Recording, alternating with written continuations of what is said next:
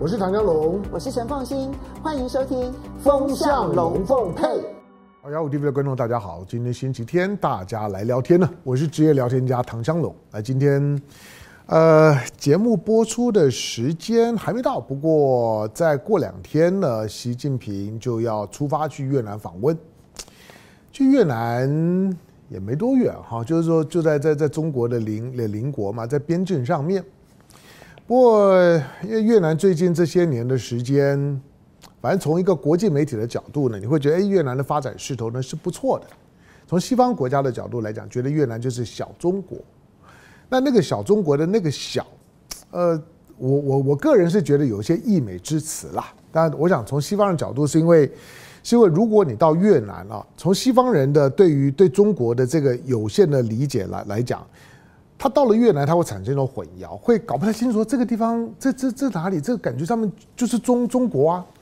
因为除了那种的文字啊，文我文字上不太一样之之外，越南越南可能是除了新加坡以外，所有的所有的所有的中国以外的其他的国家地区来来讲，对于中国文化呢保存的最完整或者连通性最高的。当然，从中国人是可以分得出来的。你看那些文文字，长长相上倒未必，不过你看文字、讲话，那个你还是可以可以分得出来。可是我说西方人分分不出来。好，那习近平到越南的访问，毕竟毕竟中越之之间，我说了，中国上一次上一次打呃打仗是跟越南，那个呢是一九七九年。之后，当然双方面呢，不管是在西沙啦等等这些地方呢，或者之后在边境上面的这些呢两两三战役啊，一直呢一直很纠纠缠到大概到一九一九一九八七年左右，才慢慢的趋于平息。那一九八七年的中越关系呢，慢慢的趋于平息稳定了之后，那才会有一九九三年，那越南越南呢才能够呢才能够能够呢加加入到东盟。然后开才开始正式的走上了，就是说呢发展之路。所以越南跟中国的关系的稳定，对越南的发展至关重要。而且习近平这个时候呢到越南的访问，因为之前呢有拜登有拜登到到越南的访问做铺排。拜登呢之前呢是到是到印度去参加呢 G20，参加 G20 的时候呢，其实他在 G20 啊漫不经心，反正习近平也没去。习近平没有去印度参加 G20，所以即使是莫迪做了很多的安排，盛情的款待，因为莫莫迪呢就是冷落了冷落了普丁，因为普丁没有没有参加 G20，所以呢莫迪呢把所有的场子呢都给了拜登。那因为因为习近平没有来嘛，可是呢拜登虽然虽然呢受到了莫迪呢非常盛情的安排跟款待，一直要凸显了拜登凸显了美国跟印度的关系。呃，甚至于呢，搞了一个所谓的印欧经济走廊的那种的大架构的计划，要让大家看到呢，印度呢也是有那种“一带一路”等级的宏观思考的。虽然做到这个样子，可是你回头去看了九月份，九月份拜登到印度的时候呢，拜登真的是心不在印啊，因为他在越南是上头，所以拜登呢在离开了印度之后呢，到越南反而你看到呢，拜登有开心，拜登觉得哎，我到越南了，我交了新朋友。而且呢，我到越南呢是要来挑拨的。我在前面呢，在印度，在印度当然呢也也都在挑拨中印关关系。接下去我再到越南去挑挑拨的中越关系，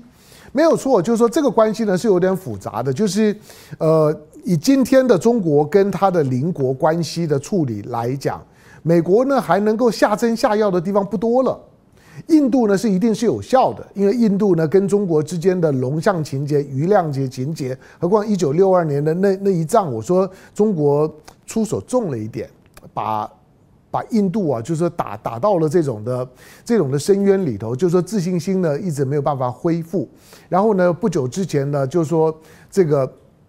加加勒万河谷的那场的冲突。又把大家的这种的心里面的这个火苗呢，又小火苗呢，又烧烧起来了。中印关系，不要说十四亿人口的这种的结构、余量情节，在地缘上面来讲呢，存在的矛盾、边境问题，到现在都无解。那个呢，他确实。要要抓着印度这个呢，这个过去呢，西方在大殖民时代呢，在亚洲最大的殖民地，英国最大的是殖民地，要抓着印度呢当扁钻，不不是当扁钻，印度当然不是扁钻，印度印印度像把呢大大刀一样，要要把印度当把刀来使，然后呢，不断的去砍向中国，这办得到。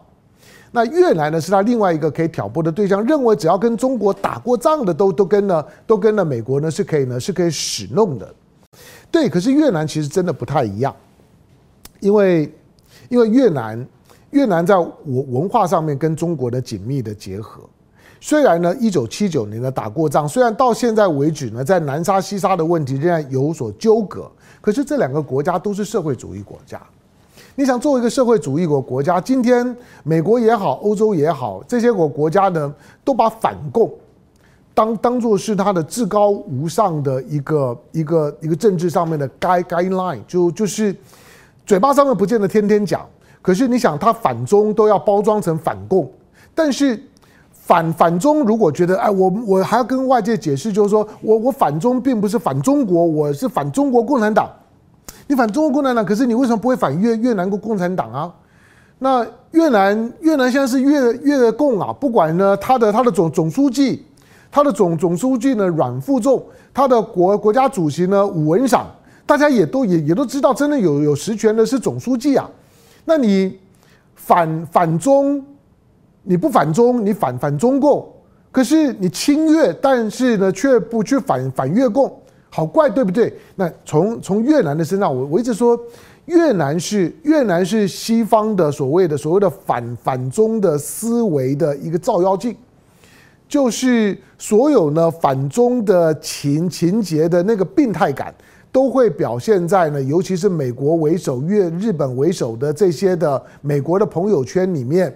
去测试。他们到底是反共还是反中的时候呢？你用越南去当一个测试剂，一试就知道了，它就是反中。反共并不是重点，虽然反共会挂在嘴巴上面，可是今天跟中国的所有的关系呢，要脱钩，要去风险，各种的炒作的本质，都是因为中国已经异乎寻常的强大，而且大到呢，美国呢要。要想要把中国这个庞然大物呢，再把它呢用它的化骨水把中国给给化掉，把消化掉，已经办不到了。好，那因此呢，就是继续在中国的中国的周周边捡到篮子里都是菜，觉得呢只要是跟中国发生过冲突的、有有矛盾的，都把他呢拉到身身边来。拜登或者美国是真的认为他们可以拉拢越南的，这是这几任的美国总统呢都会这样子想。好，那拜登因为不久之前才去过，而且很开心的蹦蹦跳跳的离开的时候说了，哇，他们美国跟越南的关系呢达到呢史上的空前最好，那这种呢全面的战略伙伙伴关系，讲完了之后，你会看到中国其实对拜登的那个呃访问越南之后的要去炫耀，呃，好像已经把越南给拉过来的那种的感觉，中国也没啥反应。那没没啥反应呢？其实中国在在许多的许多的国国际事务、地缘政治事务上面，中国坦白说比较不会倾向于那种呢，好像好像呢，只要只要呢是亲中的，那就不就是我的敌人；反中的就是我的朋友。中国也不会倒过来说，觉得亲美的就是我的敌人，反美的就我的朋友。那中国呢，就是持持续性的经营跟越南的关系。对中越关系呢，看起来是有矛盾，可是两个都是社会主义国家，这两个社会主义国国家以他们过去的互动，国与国之间的互动，或许你还会看到中越两国之间的某一些的矛盾，可是如果从两党之间的互动，你就看不见。所以，如果是从一个对于共产党的敌视的角度来来讲，你还真的看不出来中国共产党跟越南共产党之之间会有什么不好。彼彼彼此之间呢，都都都相互尊尊重啊！我也没有想要去干预你，你也你也不会干预我。所以这两个国家呢，都在共产党的领导跟规划之之下，它的共同特征就是经济都起来了。共产主义国国家呢，能够走上现代化之路，中国呢是指标，而中国的指标给越南很大的启发，就是所谓的现代化之路。不再专属于某一些呢非共产主义的国家，好像一定要民主自由，一定要呢，一定要呢，循着呢西方或者是美国的那套的政治制度跟了政治思维，才能够走上现代化的道路。中国呢，在过去几十年里面，丢给西方国家或者丢给发展论的这个领域的学者们最大的课题，就是共产主义国家是怎么发展起来的。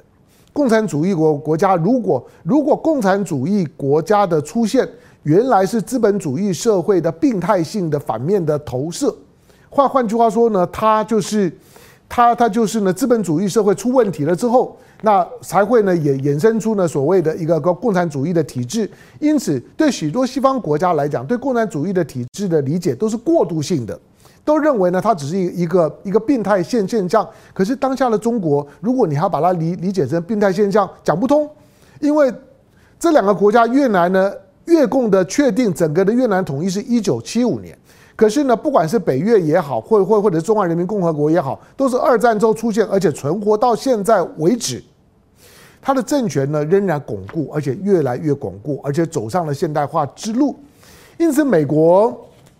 美国在对越南抛媚眼的时候呢，是想要把把越越南呢当做是一个一个一个战略的筹码，一个反中的战略筹码。可是习近平去越南的那个思维就不一样。习近平这次到越南，虽然我在节目在录播的时候，我也不能说呢，一定会会有会有会有什么什么哪哪哪些方向具体的发展。不过从彼此之间呢所开开出来的菜单那个六呃六项的主要的要对话的内容方向来看，我预期习近平这次越南的出访，中越关系将会有重大的实质性的突破。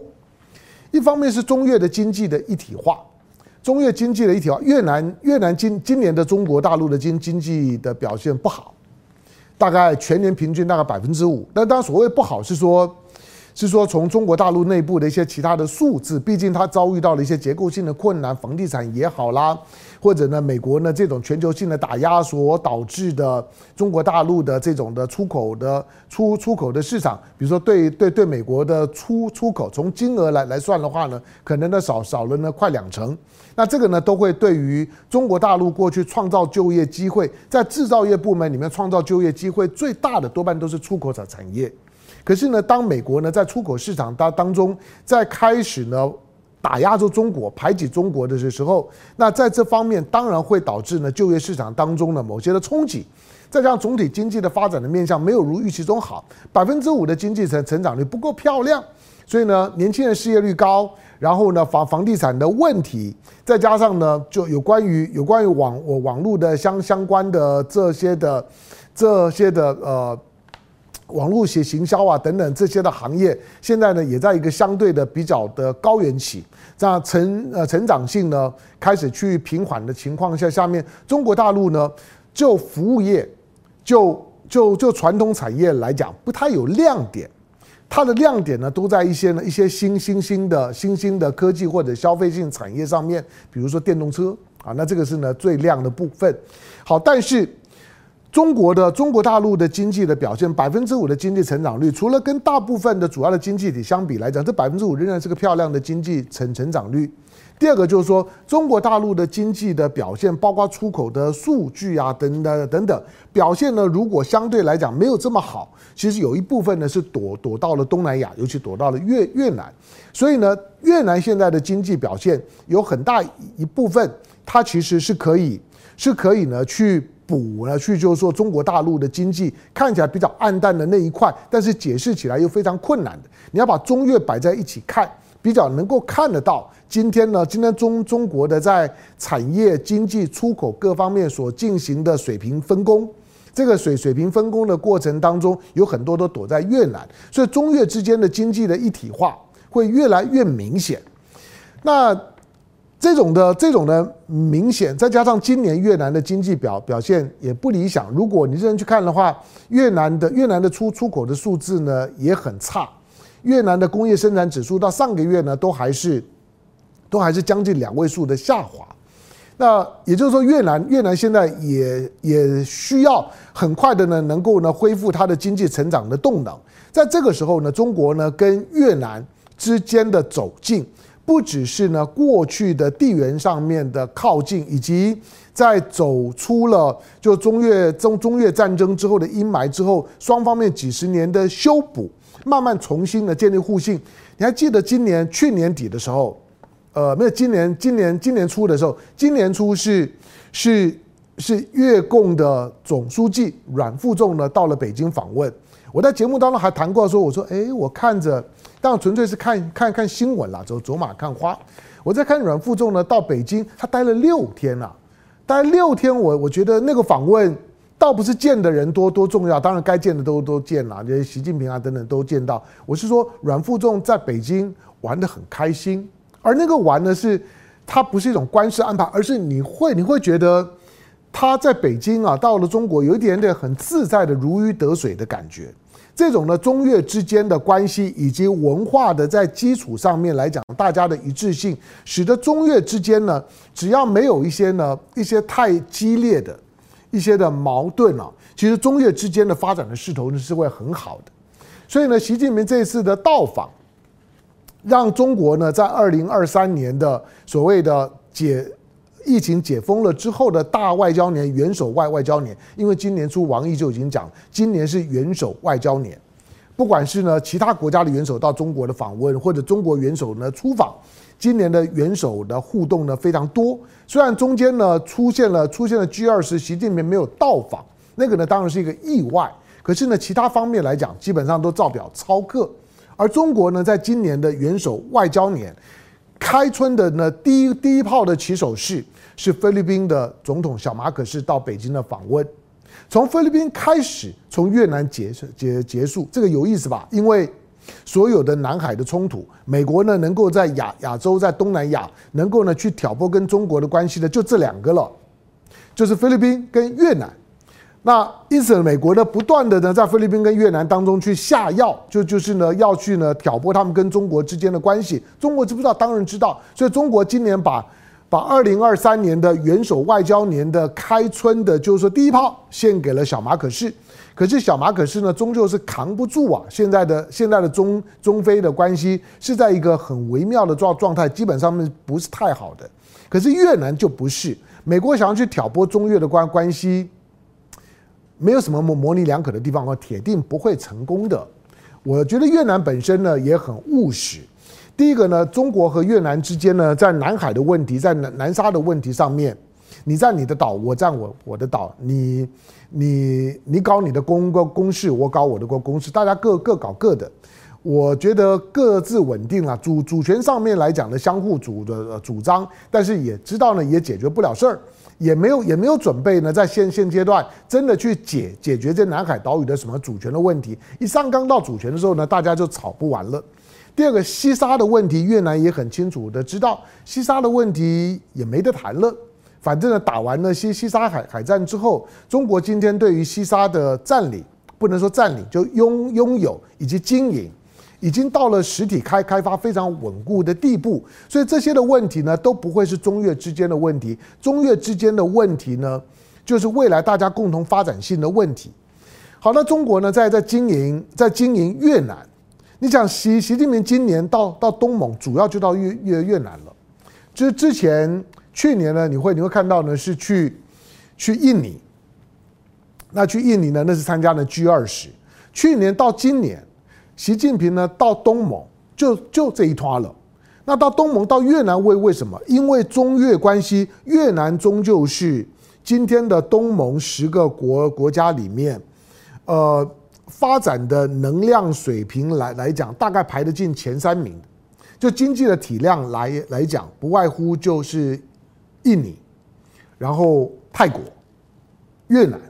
因为毕竟这些国家的体量呢是比较大的。所以，如果能够把中越之间的关系经营好，尤其这一次，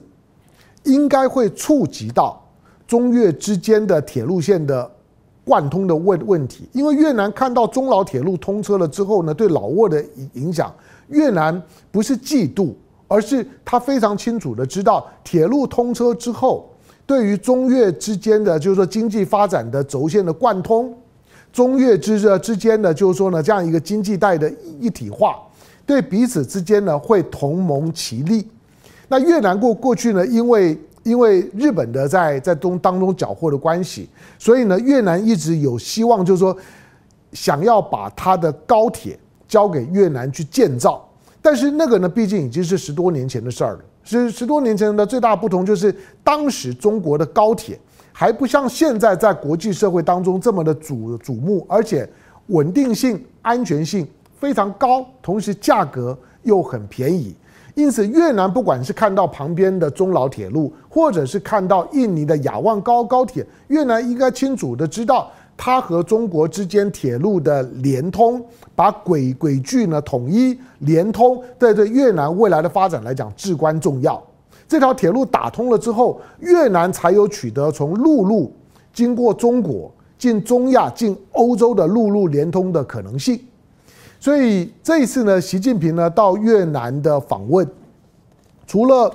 可以呢把中越之间的中越之间的发展的一体化再往上拉一阶，如果能够呢把铁路的问题搞定，未来呢中国和中南半岛之间的发展的模模式。过去好像是好像是痴人说梦一样的，就是说呢，东南亚的那个那个高铁网，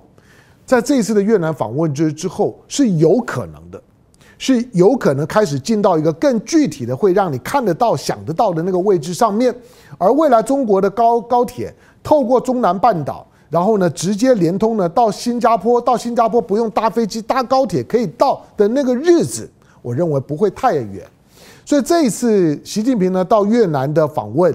我觉得远比之前的中欧的峰会要来得更有意义。中欧的峰峰会兴起我们谈了一些啊，我说我觉得欧盟没有没有做好准备，而且欧盟现在没有人可以做好什么准准备，因为因为有职位的人没有分量，那甚至于呢，今天就算没有职位的人，你也找不到够分量的人。欧盟呢，现在进到了一个大大家呢平湖一般高，然后呢群龙呢无无首的状态，没有人呢可以呢有效的领导欧盟。但是呢，在东盟并并不是东盟的运作方方式，不寄望于一个统合性的机构来代表东盟去对外呢发展过关系，它个别国家都可以发啊发展。但是我们之所以呢看重呢这一次的习近平到越南的访问。还是要回到呢之的之前，大家要有一个基本的认识。如果是三十年年前讲到讲到东南亚，除了新加坡，你想新加坡也是一九六五年才建国。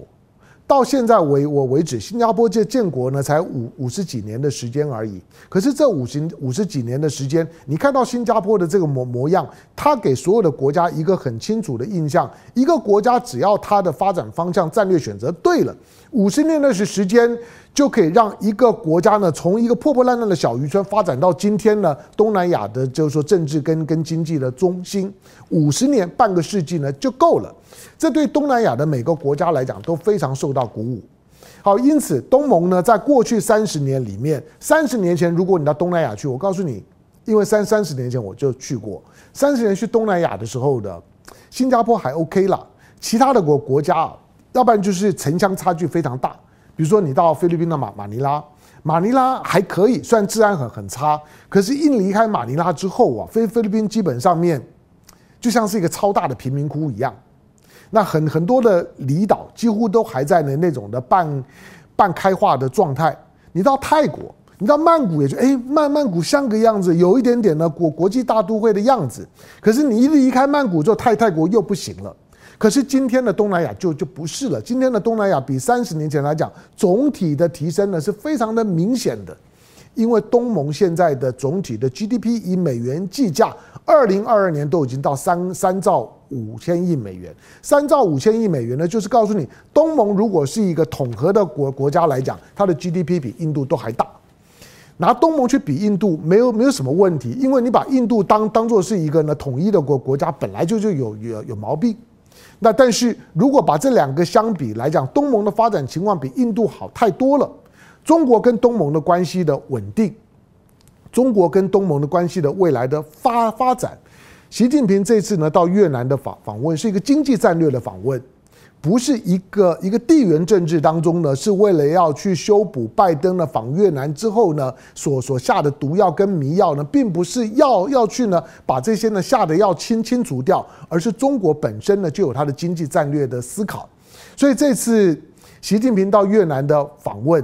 预期中越关系的突破，就是中国呢跟东盟关系的总体的突破的再上一阶。而如果把中越的关系呢都搞定了之后，不止中南半岛的总体的发展的图像会变得清楚，最重要的是孤立菲律宾。菲律宾呢就成为东盟国家唯一仍然呢紧紧的呢扒着美美国跟着美国走的菲律宾，他就必须要开始面临到战略选择上面的调整。因此，这次越南的访问作为二零二三年的元首外交的压轴戏，值得看，也非常的好看。感谢收看今天的雅虎 TV，周末快乐，下回见，拜拜。